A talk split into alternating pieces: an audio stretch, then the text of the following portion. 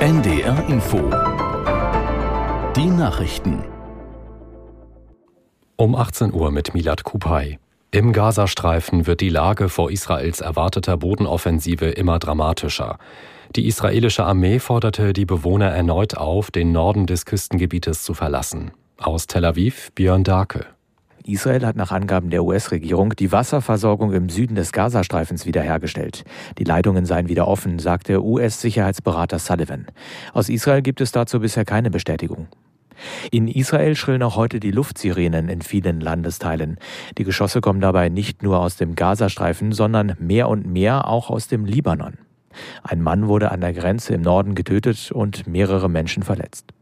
Verteidigungsminister Galant betonte, Israel wolle keinen Krieg mit dem Libanon. Wenn die dort aktive Hisbollah-Miliz aber den Weg des Krieges wählt, werde sie einen hohen Preis bezahlen. Ägypten hat Israels Reaktion auf den Großangriff der Hamas vor einer Woche kritisiert. Präsident al-Sisi sagte bei einem Treffen mit US-Außenminister Blinken in Kairo, das israelische Vorgehen komme einer kollektiven Bestrafung gleich und gehe über das Recht auf Selbstverteidigung hinaus. Eine Verzögerung bei der Suche nach Lösungen der Krise werde zu mehr Opfern führen, betonte al-Sisi. Es sei sehr wichtig, Spannungen abzubauen und die Lieferung von Hilfsgütern in den abgeriegelten Gazastreifen zu erleichtern. Der ägyptische Präsident betonte, sein Land bemühe sich darum, andere Parteien davon abzuhalten, in den Konflikt einzugreifen. Die Rückholung deutscher Staatsbürger aus Israel wird fortgesetzt. Mit 82 Passagieren an Bord ist eine weitere Bundeswehrmaschine nach Deutschland zurückgekehrt. Sie landete in Berlin, zuvor waren zwei Maschinen im niedersächsischen Wunsdorf angekommen. Aus Berlin Kai Clement.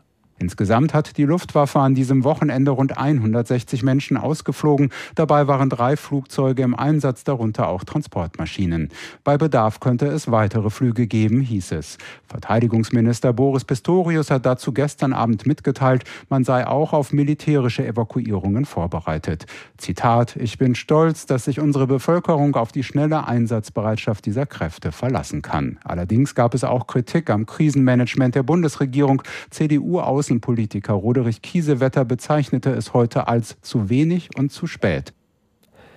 Im Westen Afghanistans kommt die Erde nicht zur Ruhe. Zum wiederholten Mal binnen weniger Tage ist die Provinz Herat heute früh von einem schweren Beben erschüttert worden. Nach Angaben der Hilfsorganisation Ärzte ohne Grenzen kamen mindestens zwei Menschen ums Leben, mehr als 150 weitere wurden verletzt.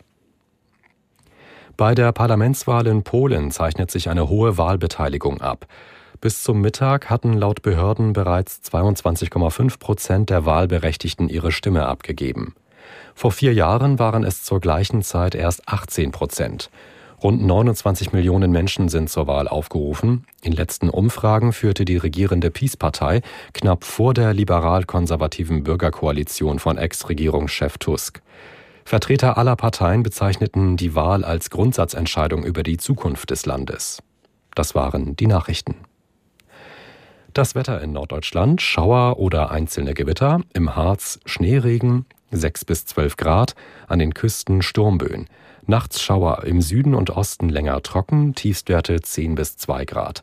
Morgen Sonne und Wolken, gelegentlich Schauer bei 9 bis 13 Grad.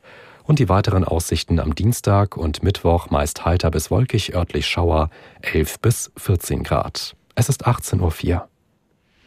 Moin. Die Reportage. Ein Podcast von NDR Info. Natur. Ich bin Pia und ich mache hier am Leuchtturm meinen ökologischen Bundesfreiwilligendienst seit Anfang August für ja, ein bisschen mehr als ein Jahr.